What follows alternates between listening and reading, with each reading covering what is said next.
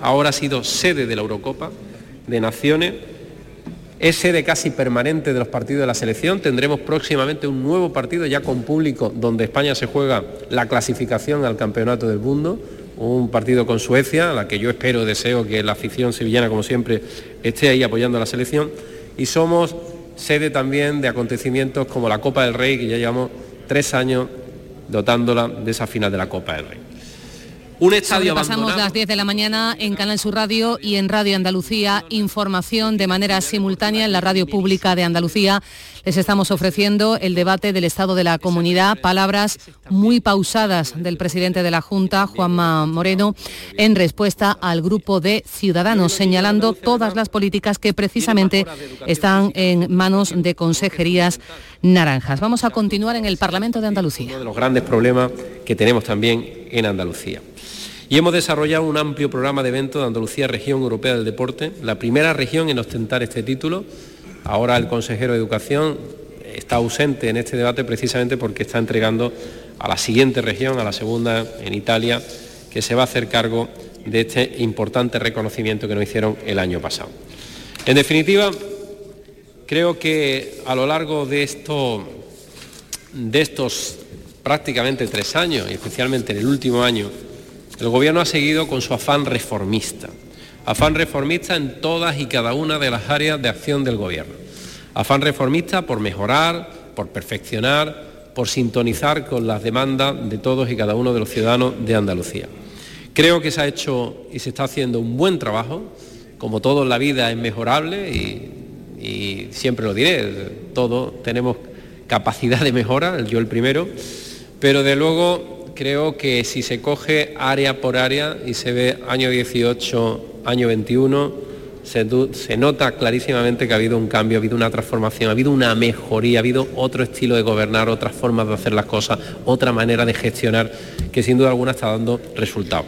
Y eso es algo que nos tiene que servir de acicate para seguir haciendo eh, y seguir con nuestra agenda reformista, pero al mismo tiempo de seguir siendo inconformistas. Nos queda mucho por hacer necesitamos seguir haciendo más cosas por los andaluces y espero, señora Pardo, seguir teniendo la confianza, el apoyo, como no puede ser de otra manera, del grupo parlamentario en el que usted ostenta la portavocía. Gracias al grupo parlamentario de Ciudadanos por vuestro trabajo, por vuestro esfuerzo, por vuestro cariño y por vuestra determinación en la acción de reforma del Gobierno. Muchas gracias. 10 y 3 minutos de la mañana, Inmaculada Carrasco en el Parlamento de Andalucía, ni una sola referencia al dato del paro conocido esta misma mañana. En Andalucía ha subido el número de desempleados en 41.100 personas. El presidente de la Junta ha abordado cuestiones de empleo y de empresa ni una sola referencia a esa cifra hoy de la EPA Inmaculada. No, no se ha referido el presidente a los datos del paro que hoy hemos conocido y eso que ha repasado las consejerías que están eh, bajo el gobierno de Ciudadanos, entre ellas la, la de empleo. Ha prestado especial atención al trabajo realizado en estas áreas, especialmente en el turismo, que ha señalado que los visitantes están respondiendo a Andalucía porque saben que es una comunidad segura y sobre todo ha insistido en el mensaje de ayer a los jóvenes, los 220 millones de euros de los planes de empleo juvenil y ha apelado directamente a ellos para que luchen por sus sueños, ha dicho, para que se formen y ha recordado también el esfuerzo del Ejecutivo en la recuperación de la formación profesional para el empleo. Tenían dos turnos de 20 y 10 minutos, se han agotado todo en uno, en el caso de la portavoz de Ciudadanos de Teresa Pardo, eh, interviene ya el portavoz del Partido Popular, imaginamos que también utilizará solo uno de sus dos turnos de palabra, de palabra, de réplica y cerrará finalmente el debate el presidente de la Junta. José Antonio Nieto tiene la palabra. y por prestar atención a este importante debate, particularmente a los, creo, 15 diputados de los grupos de la oposición que hoy están en esta Cámara, en este debate, en esta sesión. No llega al 25%, pero es un buen comienzo. Empezamos bien la jornada y espero que se vayan sumando a lo largo del día. Eso, eso nos demuestra, en el grupo de Vox, señor Gavira, efectivamente están más de la mitad. superan, doblan a, la media de los grupos de la oposición.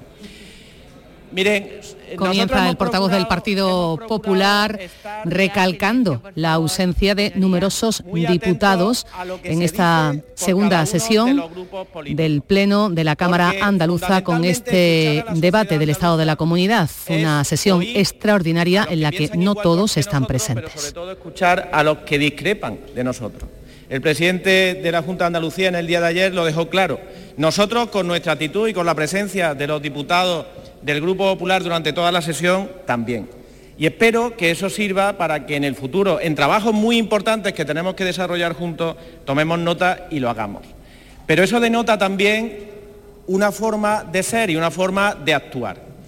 Ayer el señor Gavira decía en su intervención, y tenía razón, señor presidente, no se ponga medallas, el reglamento obliga a hacer cada año un debate sobre el estado de la comunidad, usted lo ha hecho puntualmente cada vez que, ha tocado desde que es presidente de la Junta de Andalucía, además ha hecho otra cosa que no está en el reglamento, pero que también es obligatorio moralmente, que es un debate, una comparecencia para un debate general en esta Cámara, dos debates sobre el Estado de la comunidad, dos comparecencias sobre asuntos generales.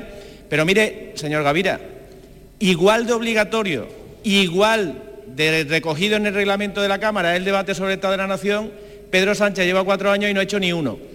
No todos entienden las obligaciones igual, no todos entienden su responsabilidad y la transparencia igual, y, yo me alegro mucho de formar parte del partido político al que pertenece el presidente de la Junta porque demuestra su respeto al Parlamento y su responsabilidad con la transparencia. Miren, una de las cosas que tenemos también que hacer es saber para qué sirve este debate. Mm, no sé si todo el mundo lo tiene claro, pero este debate no es un meeting, este debate no sirve para eh, echarnos cosas a la cara, para insultar, para desacreditar. Este debate sirve fundamentalmente para decir cómo está Andalucía hoy, para, usando argumentos objetivos, comparar cómo estaba hace un año, si ustedes quieren cómo estaba al comienzo de la legislatura, y con la propuesta de resolución que cada grupo presenta, redacta, negocia y espero que luego se acuerden y salgan adelante dónde queremos que esté Andalucía en el futuro. Con esa eh, responsabilidad y con esa obligación que nos marca el debate sobre el Estado de la Comunidad, yo creo que el presidente de la Junta de Andalucía ha cumplido con su obligación.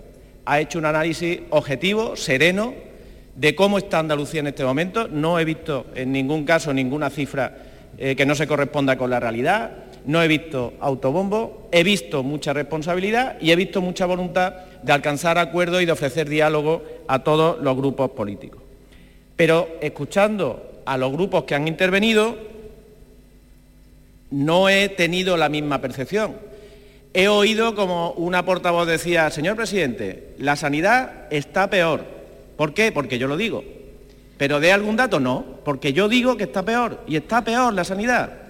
Créame, se lo digo sin gritar, se lo digo con serenidad, la sanidad está peor y, todos nos tenemos que creer que la sanidad está peor. Aquí ha venido un grupo político a decir una cosa que nos ha sorprendido a todos, que es que usted es del PP, señor presidente. Y a, mí, pues me parece que también es un dato relevante. Ese sí es objetivo y es verdad, cosa que también es importante a la altura que nos encontramos. Y han venido, otro grupo nos ha dicho el señor Gavira, que Vox ni es ni quiere ser como el PP, cosa que también es verdad, señor Gavira, y que nos parece muy bien.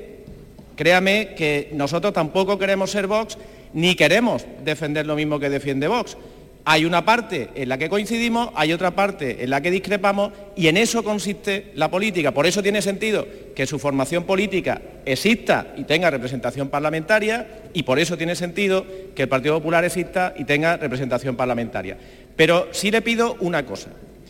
Le pido que usted siga defendiendo con vehemencia, con fe absoluta, con compromiso sus principios, pero que no piense que solo usted tiene principios nosotros también. No son los mismos, pero tenemos principios, los defendemos y creemos absolutamente en ellos.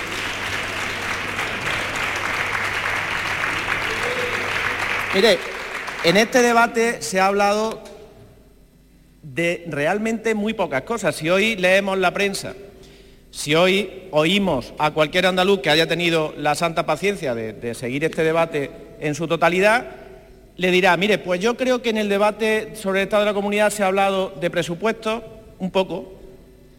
Algunos han intentado aprovechar ese debate para otra cosa. Se ha hablado bastante de sanidad. Se ha hablado un poquito de educación. Se ha hablado de fondos europeos. Se ha hablado un poco también de financiación. Pero del resto de los temas si pasaba por allí algo y se podía aprovechar, pero muy, muy poco de otros asuntos. Y miren, eso es una magnífica noticia para Andalucía. En este debate, al contrario de lo que pasaba antes, no se ha hablado de corrupción, no se ha hablado de mangazo, no se ha hablado de derroche, no se habla de que el Tribunal Constitucional condene al Parlamento por incumplir la Constitución. De eso se habla en otros sitios. No se habla de que un diputado de este Parlamento se le quite el acta por agredir a un policía. No se habla. Aquí las cosas son normales y la normalidad a Andalucía le sienta muy bien.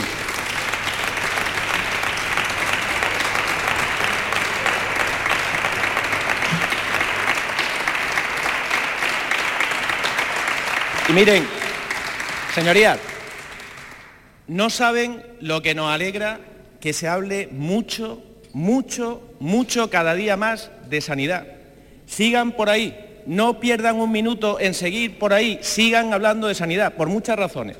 Primero, porque hay que hablar de sanidad, porque es el pilar fundamental sobre el que se asientan los derechos sociales de los andaluces. Segundo, porque la sanidad estaba quebrada hace muy poco tiempo. Tercero, porque hay pocos temas en los que este Gobierno haya hecho un mayor esfuerzo que en sanidad. Y miren, se ha hecho porque el presidente de la Junta de Andalucía, cuando estaba sentado en una fila más atrás, como líder de la oposición, ya lo decía y tenía un compromiso absoluto con la sanidad. Se ha hecho porque el Partido Popular tenía un compromiso con la sociedad andaluza para recuperar una sanidad quebrada. Se ha hecho porque el presidente de la Junta de Andalucía nombró a un consejero de salud que además de ser un profesional médico, le hizo la boca un fraile porque no para de pedir, no para de reclamar recursos, no para de buscar soluciones a los problemas que tiene la sanidad andaluza. Y ha conseguido que en este tiempo, en cuatro presupuestos, la sanidad en Andalucía haya incrementado su financiación en 3.100 millones de euros. Miren, yo no voy a subir a esta tribuna y voy a decir, la sanidad está bien, porque yo lo digo. Y como yo lo digo, la sanidad está bien. Sería falso. La sanidad tiene que seguir mejorando. Todavía tenemos cosas que hacer en materia sanitaria, todavía tenemos infraestructura que construir, todavía tenemos que conseguir que haya más especialistas, más médicos, tenemos que conseguir que la atención primaria llegue al 100% de Andalucía y con la máxima calidad que tenemos que ofrecerle. Tenemos que conseguir que la atención sanitaria sea un ejemplo en España y en Europa, la que se hace en Andalucía. Y claro que quedan cosas por hacer. Y seguramente tendremos que seguir haciendo un esfuerzo presupuestario muy importante. Pero la sanidad andaluza no está mejor porque yo lo diga. La sanidad andaluza está mejor porque fíjense en un dato, señores del Partido Socialista, los que están aquí. Le voy a dar una referencia para que nadie tenga dudas de que se utilizan épocas que convienen y épocas que no convienen. Si, analizamos los presupuestos de sanidad desde el año 2010, el primer año en el que se aplicó el nuevo sistema de financiación pactado por Zapatero y Izquierda Republicana. En el año 2010, que no estaba Rajoy, que gobernaba Zapatero, y comparamos año a año los presupuestos de sanidad, desde 2010 hasta 2018, el último presupuesto del Partido Socialista, ¿Saben cuánto creció el presupuesto desde el año 2010 a 2008? Dos legislaturas completas, ocho ejercicios presupuestarios. ¿Saben cuánto creció el presupuesto de sanidad en ese tiempo? Nada.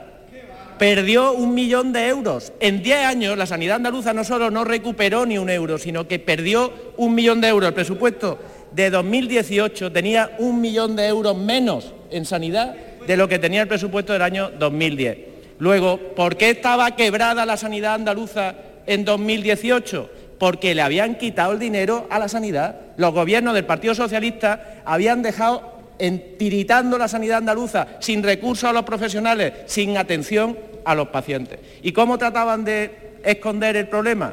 Pues diciéndole la, la atención primaria a los médicos que no derivaran a los especialistas, con una lista de espera que guardaban en los cajones, aguantando el tirón y diciendo que la sociedad andaluza, que se manifestaba en las mareas, estaba eh, politizada, no escuchando a lo que le decían los profesionales y haciendo lo contrario de lo que ha hecho este Gobierno. Porque fíjense, con la crisis, con la pandemia, con las dificultades que hemos tenido, con todos los problemas que hay en Andalucía, ¿cuál ha sido la evolución desde el año 2019, primer presupuesto del Partido Popular, hasta el presupuesto del año 2022 que ya se va a registrar el día 3? un crecimiento de 3.100 millones en la sanidad. Por eso hoy la sanidad está mejor, no porque yo lo diga, sino porque se ha hecho lo que se tiene que hacer. Y miren, eh, este gobierno podía haber hecho un monocultivo, que estaría justificado. Cuatro años para recuperar la sanidad. Cuatro años para acoger a la sanidad andaluza, que está en quiebra, y ponerla al menos donde eh, puedan asegurar la salud de los andaluces. Pero no, no se ha conformado con eso el Gobierno de la Junta de Andalucía.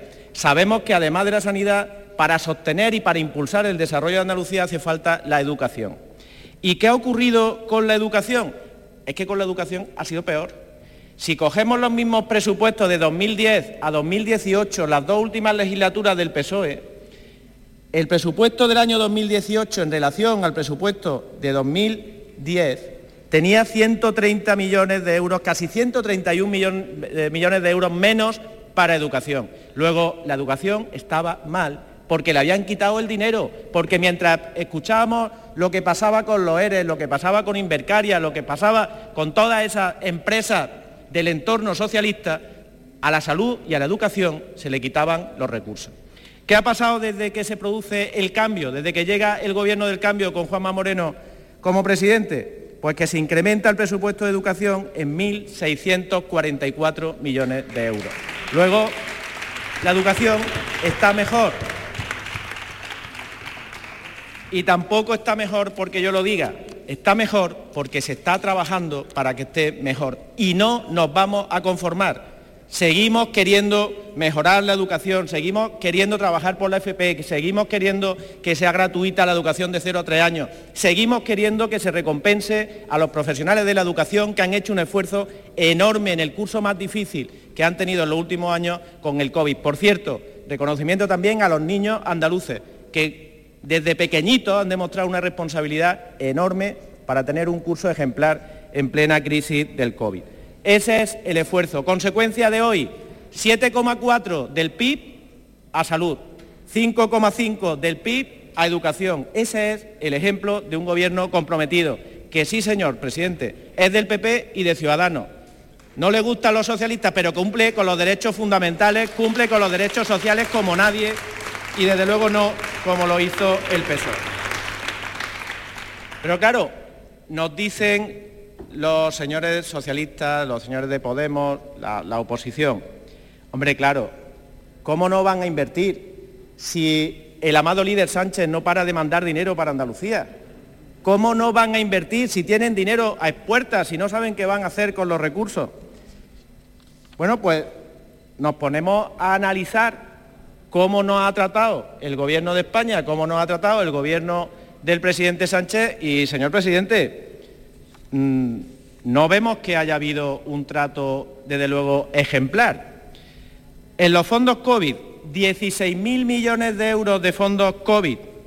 A Andalucía, a cada andaluz, de media por habitante, 261 euros. La media española, 340 euros. Ha habido comunidades autónomas que han tenido 578 euros por habitante. Hombre, tratar bien, tratar bien, no nos han tratado muy bien, pero vamos a la parte más dura, la parte sanitaria, 9.000 millones de euros.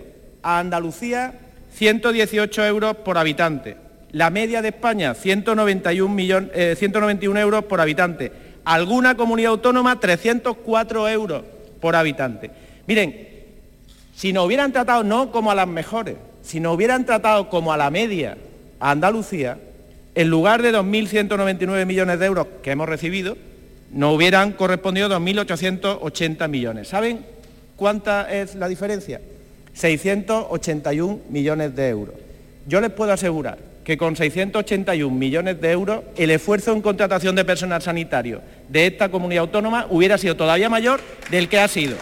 Pero miren dónde está la responsabilidad de que no se puedan hacer más esfuerzos en esa materia. Nos dan lecciones, vienen aquí a darnos lecciones. Oiga, es que no saben cómo tienen que gestionar. Nosotros tenemos experiencia, sabemos lo que hay que hacer. Claro, ya sabemos lo que hacían cuando ustedes gobernaban, pero sabemos también lo que están haciendo en este momento con algo fundamental para el futuro de España y de Andalucía, que es la gestión de los fondos europeos. A todos nos agradó y nos tranquilizó cómo la Unión Europea, de una forma rapidísima, conseguía llegar a un acuerdo para repartir 470.000 millones de euros entre el conjunto de los países de Europa. ¿Y saben lo que decidieron los países europeos? Oiga, vamos a ayudarle más a los que más lo necesitan. Vamos a ayudarle más a los países que tienen un PIB más bajo, vamos a ayudarle más a los países que tienen más paro y vamos a distribuir ese dinero también en función de la población. ¿Qué conseguíamos con eso? Pues que el dinero no se fuera a los países más poblados, Alemania, Francia, y llegara a los países con más necesidades, como por ejemplo España. ¿Qué hace el gobierno de Pedro Sánchez? Si la respuesta y el acuerdo en Europa fue rápido, aquí cada día más lento. Llevamos un año esperando que nos digan cuáles son los criterios de reparto y de aprobación de los fondos eh, Next Generation, de los fondos MRR, de todos los fondos que vienen de la Unión Europea. Todavía no lo sabemos. Hemos hecho un trabajo ingente, toda la sociedad andaluza, presentando miles de proyectos. Ayer mismo decía el presidente, tres nos dan. ¿Y por qué nos dan tres? ¿Cómo se ha decidido eso? ¿Quién lo ha decidido? ¿Dónde están esos expertos? ¿Son los mismos de la pandemia? ¿Les sirve para todo? ¿Cuáles son los expertos que han decidido que ese sea el reparto? ¿Por qué a Andalucía se le trata mal? Ahora nos dicen, no, pero tranquilo, que vamos a repartir por población. Mentira, no nos han repartido por población nada. Nos dicen, Andalucía es la que más recibe, es que somos la que tiene más población. Pero es que además si Europa hubiera dicho, oye, vamos a repartir por, población, pues el país que hubiera recibido más fondos sería Alemania, porque es la que tiene más población. ¿Y hubiera sido justo que Alemania se llevara más recursos?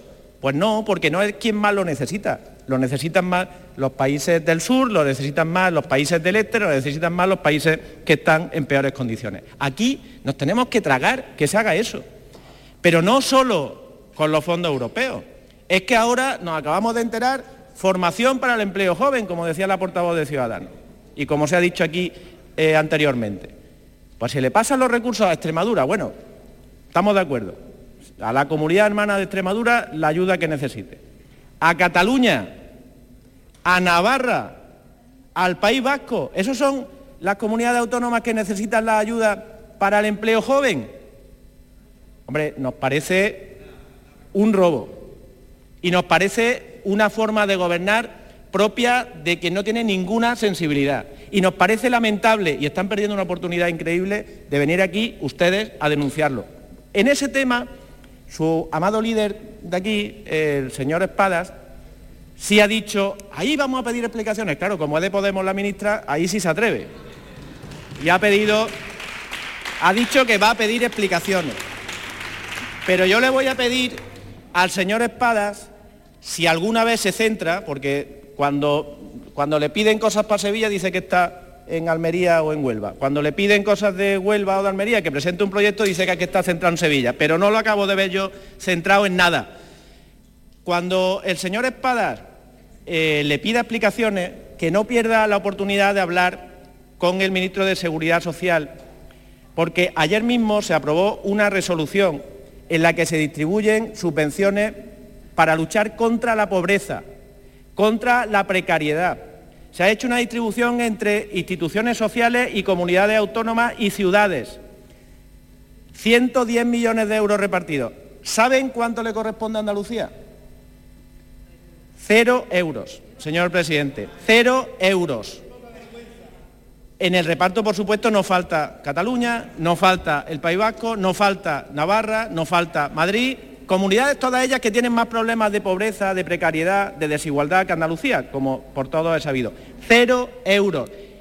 Señores, el consejero de Seguridad Social sí es del PSOE.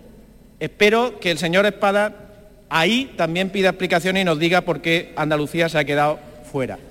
Y quiero ir terminando con, un tema recurrente que, se abordó en las intervenciones de todos los portavoces. Por cierto, yo he escuchado a todos los portavoces. Me parece que es una buena práctica y me parece que es un ejercicio de, diálogo y de democracia parlamentaria, de responsabilidad parlamentaria que debería practicar todo el mundo. Miren, se ha hablado mucho de presupuesto y evidentemente es próxima la tramitación y es lógico que se hablara. Pero me gustaría que, de acuerdo con los datos que hemos dado, el presidente eh, con más eh, intensidad y con más extensión, y yo en esta intervención, que pudiésemos actuar con un poco de responsabilidad. El señor Gavira, en nombre de Vox, ayer nos decía, o cumplen todo de aquí al día 4, o el mismo día 4 presentamos la enmienda a la totalidad.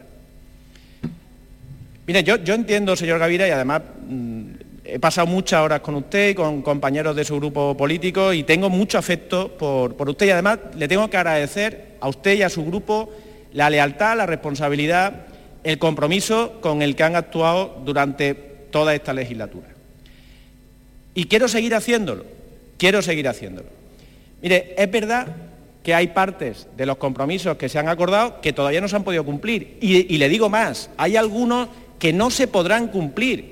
A usted y a, otros compañeros se lo dijimos incluso cuando se estaban redactando los compromisos, por algunos de ellos porque no es competencia de la Junta de Andalucía, algunos porque no dependen de una decisión del Gobierno de la Junta de Andalucía, sino bueno, pues de, de otras circunstancias, pero no obstante, ustedes quisieron que se recogieran en esos acuerdos. Ustedes saben que el compromiso de este Gobierno con lo que firma y particularmente con lo que firma con su grupo es cierto y es real. Y que la mayoría de los compromisos están cumplidos y lo diremos y lo haremos público. Pero piense usted también en, el interés de su partido político y en el interés de sus votantes. Y piense qué le resultará más fácil a usted y a sus compañeros explicar a sus simpatizantes. Que porque hay algo que todavía no se ha cumplido con los acuerdos anteriores,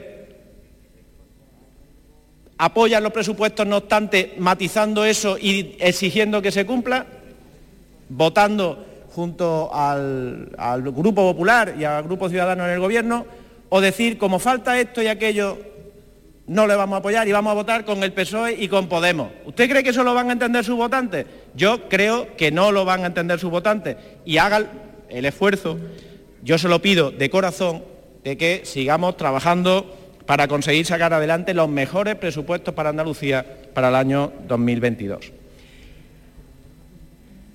La señora Nieto tampoco está, pero sí me gustaría decirle, ayer hacía apelaciones a aquello que le parecía trascendente e importante eh, con, Podemos.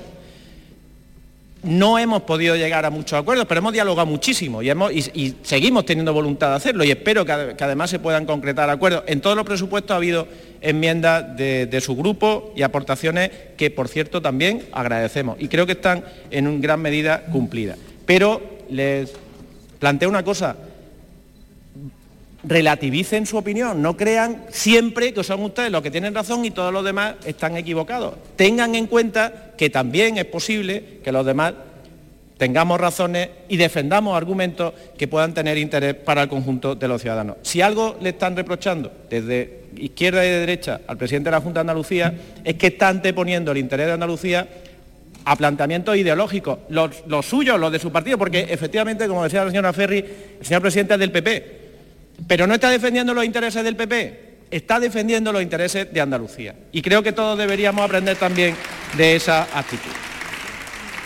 Y por último, termino con el Grupo Socialista que, además del tono faltón, mitinero, de la apelación y el llamado al insulto permanente que tuvo en su intervención, que me parece una pérdida de tiempo, creo que perdió otra nueva oportunidad de defender que efectivamente el Partido Socialista tiene un nuevo proyecto para Andalucía. Miren, lo primero que tenía que haber hecho la señora Ferri, ya que no lo hace el señor Espada, porque entre el ayuntamiento y lo otro no, no se centra, es subir aquí y decir, quiero pedirle perdón a los andaluces por los casos de corrupción que ha protagonizado el PSOE durante mucho tiempo en Andalucía y que todavía no se han disculpado por ello.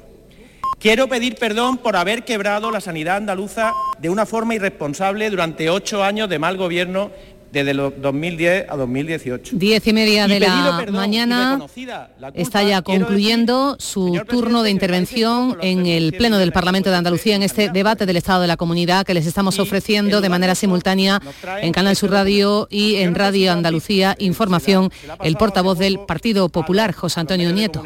Mire, en este documento, si quitamos la fecha y alguna referencia de tanto por ciento, es que no hay un número para negociar los presupuestos sin un número, me parece, le faltan los dibujitos para que se pueda entender, pero compromiso cero, cero. Mire, un partido político que ha gobernado 37 años Andalucía y que quiere volver a gobernar, hombre, debería ser un documento serio. Debería venir aquí y decirle, señor presidente, 3.100 millones en sanidad es poco. Queremos que haya 4.000, porque todavía no han dicho cuánto quieren que haya. Y los 900 millones que faltan tienen que salir de un acuerdo que le vamos a negociar nosotros con Sánchez para que le dé un fondo extraordinario a Andalucía. O, señor presidente, tenga la tranquilidad de que se va a negociar en febrero el nuevo marco de financiación y va a llegar lo que le corresponde a Andalucía. O si no lo puede conseguir porque no es tan fuerte como se cree el señor Espada, que diga, mire, no puedo aportar ni un euro más. Pero quite usted eh, de fomento tanto o de X consejería tanto y lo mete usted en sanidad. Pero eso no lo quieren hacer, porque eso exige responsabilidad. Y eso le falta. Eso no lo acaba de tener claro el grupo socialista actual, que se parece mucho al grupo eh, socialista de toda la vida. Por eso, señor presidente, lo que espero es que entre todos seamos capaces de construir un proyecto sólido que defienda la sanidad ahora y para mucho tiempo y que consiste básicamente en que usted siga siendo presidente de la Junta de Andalucía y que estos señores sigan estando en la oposición. Muchas gracias. Termina su tiempo. Aprovechamos para señalarles en Radio Andalucía Información y en Canal Sur Radio que el Gran Poder, la Hermandad del Gran Poder, ha decidido suspender el traslado previsto este sábado de la imagen del Señor a la parroquia de Santa Teresa, es decir, al barrio del Cerro Amate desde eh, su actual emplazamiento en la Candelaria en sus misiones. La lluvia pronosticada eh, ha impedido ese traslado el sábado. La hermandad señala que el traslado se producirá cuando las circunstancias lo permitan. Estábamos también pendientes de la decisión por parte del Consejo de Cofradías de Málaga en torno a la procesión magna. Inmaculada Carrasco, Parlamento de Andalucía, concluirá con la intervención del presidente esta primera parte de la jornada plenaria de hoy en la Cámara Autonómica Inmaculada. Sí, después de la intervención del presidente queda la presentación. Se suspende la sesión durante unos minutos para presentar las propuestas de resolución y acordarlas entre los grupos antes de la votación. Responde ya el presidente de la Junta, Juanma Moreno, al portavoz de su grupo parlamentario, de José Antonio Nieto. Hemos visto un José Antonio Nieto que ha destacado sobre todo, ha remitido contra el PSOE, contra el Gobierno Central, contra el candidato de la Junta, Juan Espadas, al que ha dicho que no lo ve centrado en ninguna de las tareas a las que se enfrenta. Responde ya a su intervención el presidente Juanma Moreno. Grupos políticos, con otros grupos parlamentarios, para intentar llegar a acuerdos que han sido claramente satisfactorios para Andalucía y además hay entendimiento siempre buscando el interés general. ¿no?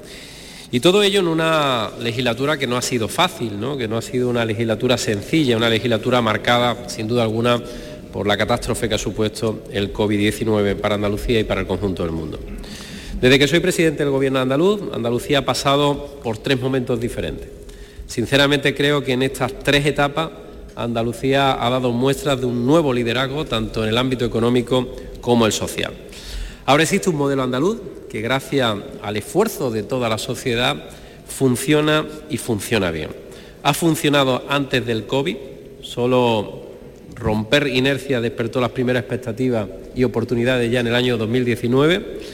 Andalucía cerró 2019 creando más empleo que la media española Ha funcionado durante los 20 meses de pandemia, que han sido terribles, terribles para cualquier gobierno, y donde Andalucía ha combatido el virus con medidas sanitarias, con medidas sociales y con medidas económicas, siempre avalada por los expertos y con el esfuerzo y responsabilidad de todos y cada uno de los andaluces.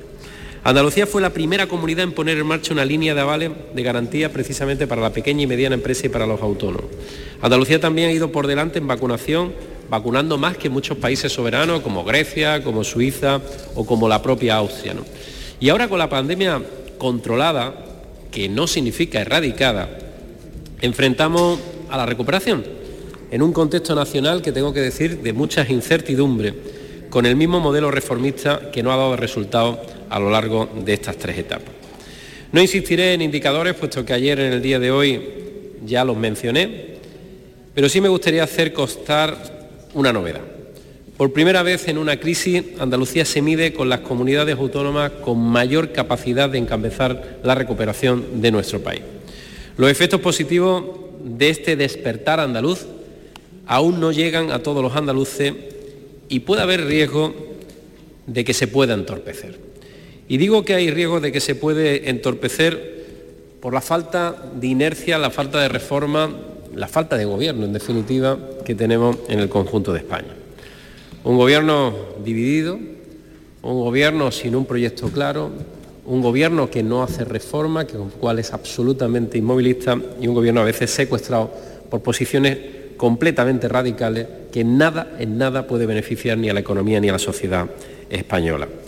Tenemos problemas por delante, como es el caso de la luz, como es el caso de la gasolina, el gasoil, el incremento de los precios, el IPC disparado, el gas antes de que llegue épocas eh, invernales, por tanto con más frío.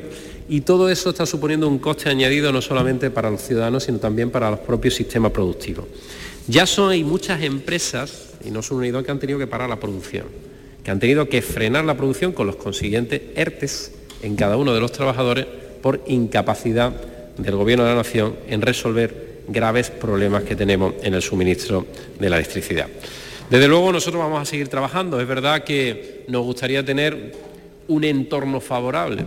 Nos gustaría que las reformas que hacemos en Andalucía se acompansaran con las reformas del Gobierno de España. Nos gustaría que fuéramos con el mismo objetivo, pero desgraciadamente eso parece que no va a suceder y tristemente puede ser un lastre las políticas del Gobierno de la Nación para la propia recuperación del conjunto del país y, por tanto, también para Andalucía. Habla usted también de salud. Modernizar la sanidad pública es una prioridad para Andalucía como es una prioridad para cualquier gobierno. El reto ha sido reducir males que son crónicos, crónicos de la sanidad pública por una pandemia encima en medio. Y el compromiso ha sido muy claro, no abandonarlo en la recuperación. La vacuna ha dejado atrás la crisis sanitaria por el COVID, pero no el virus. Seguimos, seguimos protegiéndonos, especialmente a los más vulnerables. Nunca en Andalucía se había destinado tanto dinero, se ha dicho aquí, para sanidad, como con este gobierno. Nunca. Lo ha dicho usted, 3.000 millones a lo largo de la legislatura. Por eso es incomprensible, absolutamente incomprensible, que ataquen a este gobierno precisamente por recortar la política sanitaria. Eso es como si el Cholo Simeone mañana saca a Suárez, a Griezmann, saca lo mejor de la casa y dice, es que el entrenador está a la defensiva, es que está a la defensiva y saca cinco delanteros. Oiga, mire usted, si nosotros estamos poniendo más recursos que nunca, evidentemente, evidentemente, significa que estamos haciendo más políticas sanitarias que nunca. Y eso es una obviedad, una obviedad. Una obviedad. Por tanto, a mí me gustaría también que por parte del Grupo Socialista, aparte de dar la esa primicia eh, internacional que se dio en el día de ayer, de que yo soy del PP, que eso es algo que no se conocía, ha sido primicia internacional, aparte de esa primicia, me hubiese gustado algún reconocimiento en el ámbito sanitario. Algún reconocimiento, oiga, el dinero no sale de, no sale de las plantas, se ha hecho un esfuerzo para sacar dinero de un lado a otro y además con una solidaridad entre cada una de las consejerías para depositar más recursos en sanidad.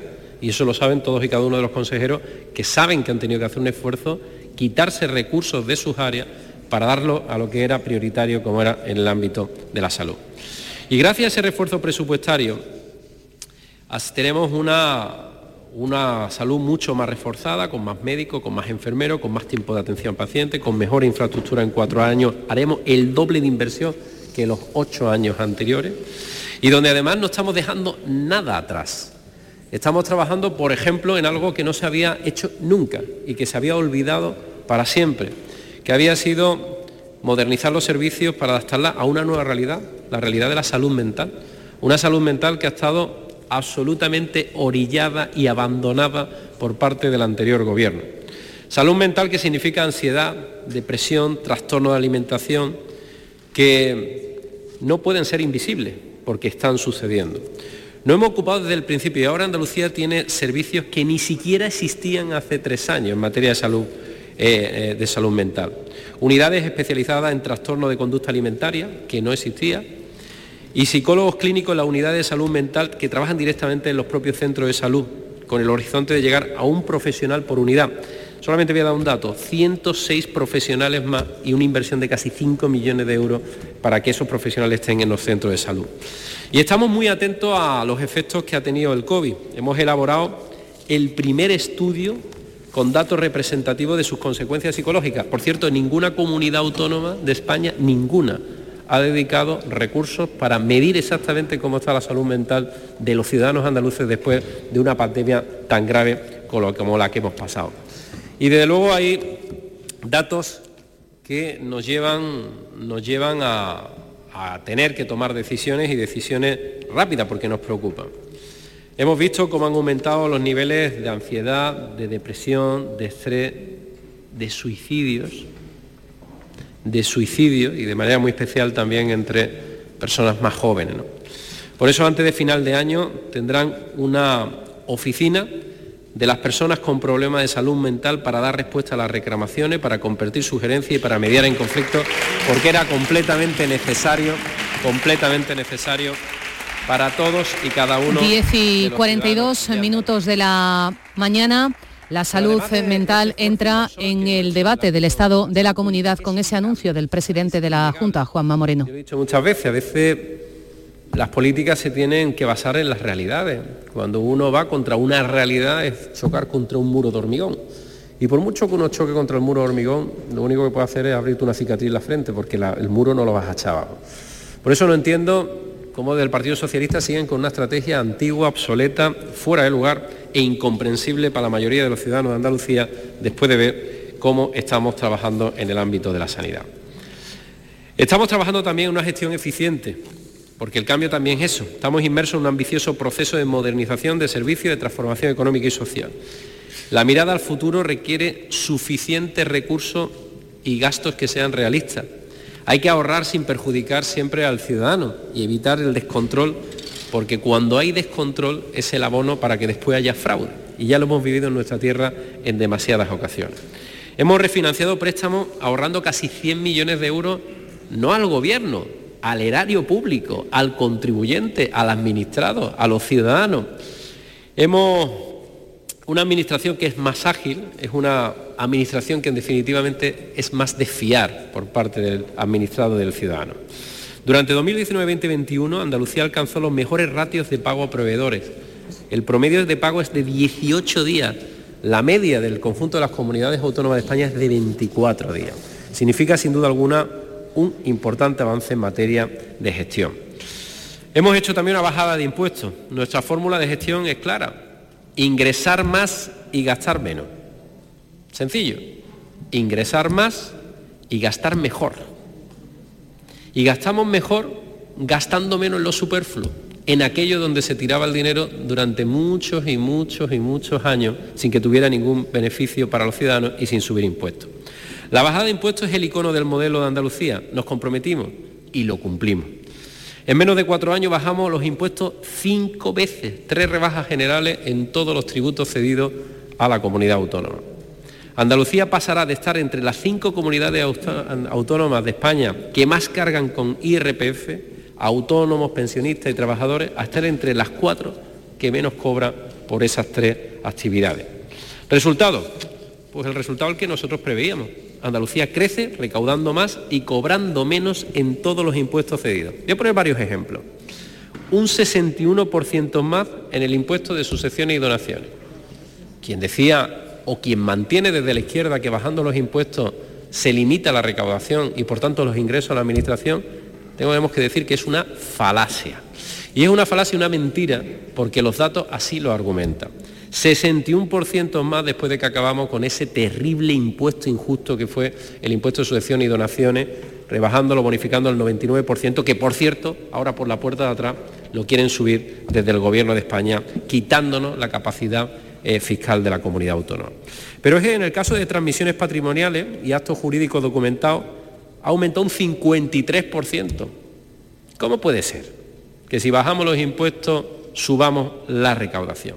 Pues muy sencillo, porque bajar impuestos se ha convertido en Andalucía en un imán para atraer empleo sin tener que cargar a las familias andaluzas con más presión.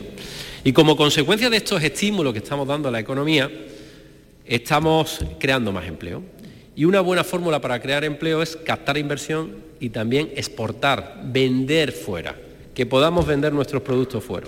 En dos ejercicios económicos cerrados, los dos únicos que disponemos hasta hoy, el 2019 y el 2020, Andalucía duplica la inversión extranjera recibida, mientras que en el conjunto de la economía de España cae. O sea, lo volvemos a repetir, Andalucía sube y el resto de España baja. Algo tendrá que ver con las políticas que se está haciendo por parte del Gobierno de Andalucía. Estamos creando en Andalucía un microclima, un microclima de ventajas con efecto de llamada para la inversión. Es imposible que quien venga a crear empleo en nuestra tierra lo haga lo antes posible y lo haga con éxito. Y es muy importante que lo haga siempre en nuestra comunidad autónoma. Por eso competimos, por eso tenemos que tener más posibilidades que el resto de comunidades autónomas y territorios de Europa. Por eso tenemos que bajar la presión fiscal, por eso tenemos que poner menos trabas burocráticas. Y por eso está la unidad aceleradora de proyectos, para agilizar proyectos y acompañar a los inversores hasta que el proyecto ya de una vez por todas se pone en marcha. Hay asignado 54 proyectos en las ocho provincias, tanto privada como colaboración público-privada, y se va a crear más de 15.000 empleos gracias a esas unidades. El tejido andaluz demuestra valentía, valentía y competitividad en el sector exterior. ¿Cuánto tiempo ha pasado en el que Andalucía nunca podía, no podíamos hablar de exportaciones porque Andalucía era pequeñita cuando hablábamos de exportación frente a otras comunidades autónomas. Bueno, eso ha desaparecido. Y estamos orgullosos de nuestras empresas y trabajadores. Y queremos ayudarles. Ahora la red exterior de Stenda presta servicio en 12 países más, sin aumentar, eso sí, el número de sedes. En los siete primeros meses del año, Andalucía ha recuperado el pulso exportador previo que teníamos a la pandemia. En julio de 2021, Andalucía registra el mayor crecimiento entre las comunidades autónomas más exportadoras de España y casi el triple, casi el triple que la media del conjunto del país. Por eso confío en que la estrategia de internacionalización de la economía Andalucía 2021-2027, que por cierto ya está aprobada, va a fortalecer la posición exportadora de Andalucía y de sus empresas. Quiero también hacer un apartado especial para agricultura y la pesca, especialmente la pesca, que en el día de ayer no pude dedicarle más tiempo. Ayer lo dijimos que la agricultura y la ganadería dan muestra de su arrojo ante los distintos vaivienes que hemos tenido a lo largo de los últimos años. La pandemia, el clima y ahora viene una nueva amenaza. Si no teníamos suficiente los agricultores y los ganadores y los ganaderos con el clima, con, esta sequía que tenemos pertinaz, con la pandemia, ahora nos llega el gobierno y su PAC para intentar ya de destrozar lo poco que quedaba en marcha. Si las ayudas de la PAC peligran. Peligra el futuro de un gran motor económico que no es solo para Andalucía, es que es una parte esencial del motor económico de España. Es que si la agricultura andaluza no funciona, el 40% de la economía española en términos agrícolas no va a funcionar. No va a funcionar. Por tanto, cuando se piensa en la PAC desde Moncloa, tienen que pensar en, en Andalucía. Deben pensar en Andalucía. Y tienen que tener cuenta a Andalucía. Estamos juntos en esto de principio a fin y además vamos a estar juntos, junto con las asociaciones, colectivos y organizaciones, ante quien sea y donde sea. También juntos para que consigan ser más competitivos, para que consigan ser más fuertes en estos nuevos tiempos. Y para ello el primer gran el plan estratégico aprobado, con más jóvenes, con más mujeres en el campo andaluz.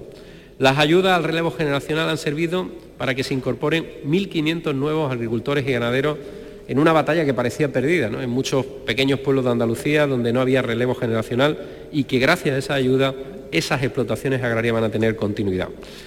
Y por tanto, esos municipios no se van a despoblar. Pronto va a haber una nueva convocatoria con una línea de manera muy especial para mujer rural para favorecer también la titularidad compartida de esas explotaciones agrícolas. Y en materia de pesca, los pescadores andaluces han vuelto a estar a la altura durante la pandemia. Han dado servicio, han dado calidad y nos toca proteger a un sector que es importante en Andalucía para el futuro.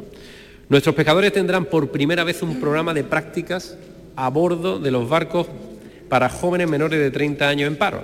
Hasta ahora muchos de esos nuevos pescadores que queremos que se incorpore al sector no tenían la posibilidad de hacer estas prácticas. Vamos a renovar, que sin duda alguna es el camino, vamos a poner en marcha la red de lonjas pesqueras digitales de Andalucía para la venta directa del barco a casa, algo que era muy solicitado también por todas las cofradías de pescadores y que ya se van a hacer una realidad en toda Andalucía y que va a ser un revulsivo para la pesca andaluza. Y hay todo un movimiento innovador para potenciar el sector agroalimentario también andaluz. A través del IFAPA, Andalucía participa en más de 50 proyectos completamente innovadores y ya está adjudicada la plataforma de comercialización del Polo de Innovación Tecnológica de la Agricultura Andaluza, CITA 4.0, que está en la provincia de Almería. Cita especial también para las infraestructuras. La agenda reformista no deja atrás tampoco las infraestructuras que se hacen en nuestra comunidad autónoma. Muchos años, demasiados años donde no se hacía una obra, donde no, uno no veía nunca una obra de la Junta de Andalucía. Bueno, pues ahora hay obras de la Junta de Andalucía en las ocho provincias y en todos los rincones de nuestra tierra. Esa agenda reformista del gobierno andaluz ha llegado a proyectos, muchos de ellos olvidados. En Almería, por ejemplo, la autovía de la Almanzora. Este año termina el tramo Cucador-La Concepción, mucho antes, por cierto, de lo previsto, y va a culminar que esa gran comarca del mármol, que es un gran, gran comarca con una enorme capacidad económica y empresarial, pueda competir y pueda competir también el transporte. 20 años, 20 años anunciaron la autovía, 20 años hasta la llegaron a adjudicar, hasta poner las primeras piedras. Para poner las primeras piedras son son unos fenómenos. Pero al final, sin primeras piedras, al final ha tenido que venir el gobierno del cambio a que esa autovía sea una realidad. Pero podríamos hablar también en Cádiz, la segunda fase del área logística Bahía de Algeciras, que empieza en diciembre, con más de 20 millones de euros de inversión, Podríamos hablar en Córdoba el desarrollo y comercialización del área logística de Liguerón, también para el próximo año. En Granada, el Metro Granada, los proyectos de ampliación sur y norte que van a estar redactados después están olvidados durante muchos años. O el hecho que en Huelva la iluminación del puente de Odiel, las obras que empiezan el año que viene, ¿cuántas veces nos han pedido que se ilumine? Y nadie ha sido capaz de ponerle el cascabel al gato, generando también problemas y accidentes. O en Jaén la conexión ferroviaria Linares-Badoyano, que avanza a muy buen ritmo, la conexión a la red de interés general ya en obra y en licitación la redacción del ramal de la estación al Parque Empresarial Santana para que los trenes de carga de mercancía puedan llegar a ese sector y podamos reflotar, sin duda alguna, una de las zonas que, que más posibilidades y más potencialidades tiene también de Andalucía.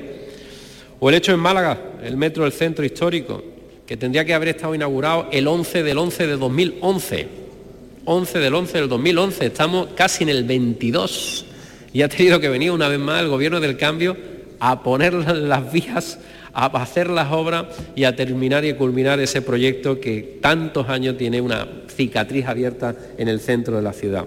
O en el caso de Sevilla, el metro, mucho habla del metro de la línea 3, pero hemos tenido que venir nosotros para rescatarlo, para empezar a redactarlo, para sacar los proyectos adelante y para que podamos tener la línea 3 del metro en Sevilla. En definitiva, obras, proyectos olvidados que hemos conseguido desempolvar y ponerlos en funcionamiento. Y un último comentario, un último, dos últimos comentarios, uno relacionado con el agua. Decir que el agua es vital es una obviedad, pero decirlo en una comunidad como la nuestra todavía más, porque además necesitamos agua para cualquier actividad económica y social que queramos hacer. Hemos hecho partícipe a la sociedad andaluza a los agentes económicos y sociales para alcanzar el pacto andaluz por el agua, que una vez más, una vez más, el principal partido de la oposición ha abdicado de su principal responsabilidad de, tener una actitud constructiva y positiva y no ha estado en este gran acuerdo. 100 medidas, con el apoyo unánime o casi mayoritario de las 100 medidas que hemos puesto encima de la mesa consensuado por todos. Y una inversión sin precedente en modernizar, en mejorar nuestro patrimonio hidráulico, 104 millones de euros de automatización y gestión digital de nuestras presas, reforzar seguridad, evitar pérdidas de agua, que es algo fundamental con los pocos recursos que tenemos. Los recursos es verdad que se agotan.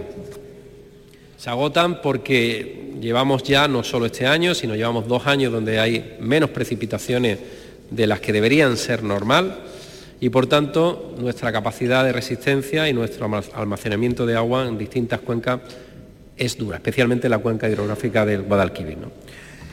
Esta semana se inicia el plan de reutilización de agua regenerada que dotará en Andalucía con 43 hectómetros cúbicos de agua. Esto que están haciendo ya otras naciones del mundo, que hacen los israelíes, que es darle distintas vidas al agua, con un doble circuito, tres circuitos donde se reutiliza el agua siete, ocho, diez ocasiones, ya se puede hacer porque técnica y científicamente ya se ha podido alcanzar y que sin embargo en Andalucía no se había hecho absolutamente nada a lo largo de los últimos años. Empezamos con cuatro actuaciones también en la sarquía y el mes que viene acaba la primera obra del decreto de sequía para aprovechar al máximo el agua de la lluvia. Y usaremos todos los instrumentos al alcance para seguir defendiendo algo que es fundamental. Aquí, una vez más, el Gobierno, sin consultar, como no puede ser de otra manera, con las comunidades autónomas, ha dicho y ha decidido que va a delegar, que va a cerrar el trasvase Tajo Seguro precisamente un trasvase que es fundamental no solamente para una parte de Andalucía, especialmente para la provincia de Almería, sino que es fundamental para toda la cuenca mediterránea, para la región de Murcia y para la comunidad valenciana. Y hablo también, porque la comunidad valenciana necesita agua y necesita también de esos recursos. Bueno, pues se ha tomado una decisión que supone que 100.000 almerienses, 100.000 almerienses que recibe agua a través del trasvase Tajo Segura van a dejar de tener agua por decisión unilateral del señor Sánchez. Bueno, pues yo quiero desde aquí decirle al señor Sánchez y al Gobierno de España que desde luego, con toda la determinación del mundo, vamos a batallar hasta donde tengamos que batallar para que ese trasvase no se derogue y por tanto el agua no se pierda. Y por último, señorías, he estado revisando mientras eh, estábamos en este tramo del debate, que parece que a algunos de sus señorías no le entusiasmado esta parte del debate tanto como la de ayer, porque de luego no han tenido la presencia que, se debía esperar. Y creo que hubiera sido positivo, porque al final, al final creo que escuchar también a todos los portavoces siempre enriquece, siempre uno puede escuchar cosas que te puedan agradar más o que te puedan agradar menos, pero cosas al final de las que uno puede también entender y comprender. Bueno, yo quiero trasladar dos cosas. Una, la primera, que no tiene ningún sentido que se atropelle Andalucía. Ninguno. Lo vuelvo a pedir, lo digo de una manera correcta, educada, serena, sin chillar, sin malencararse con nadie, pero lo digo con toda la firmeza y la determinación. Hoy mismo tenemos otra prueba más otra prueba más de que Andalucía no cuenta en los planes del Gobierno de España. Y son ya demasiadas. Hoy el Boletín Oficial del Estado decide que en una de las comunidades autónomas con mayor riesgo de exclusión social como es Andalucía, decide que los andaluces no somos actos, no somos dignos de tener recursos adicionales para luchar contra la exclusión social. Y a mí me gustaría preguntar me gustaría preguntar por qué la comunidad autónoma del País Vasco puede tener ayuda. ¿Por qué la comunidad autónoma de Galicia puede tener ayuda? Que me parece muy bien que tengan ayudas todas. ¿eh? La del Principado de Asturias, la comunidad valenciana, la comunidad de Aragón, la comunidad de Castilla-La Mancha, la comunidad de Navarra, la comunidad de Extremadura, la, la ciudad autónoma de Ceuta. ¿Por qué todas esas comunidades autónomas pueden tener ayuda y nosotros no? ¿Por qué? ¿Por qué? Yo pregunto, Alguien, de la bancada socialista tendría que decir algo, ¿no? ¿Por qué? O, o por qué de los municipios de los municipios afectados quiero defender nosotros no gobernamos en Sevilla no gobernamos en Sevilla pero Sevilla tiene barrios de los barrios más desfavorecidos que hay ahora mismo en España de los más desfavorecidos que hay en España las ayudas se le han dado a Madrid y a Barcelona. ¿Por qué en Sevilla no? Ya que el alcalde de la ciudad no es capaz de levantar la voz, la voy a levantar yo a favor de los sevillanos. A favor de los sevillanos. A favor de los sevillanos. Yo levanto la voz. ¿Levanto la voz? Yo levanto la voz. No puede ser. No puede ser. No puede ser. No puede ser. Y no puede ser que a Madrid...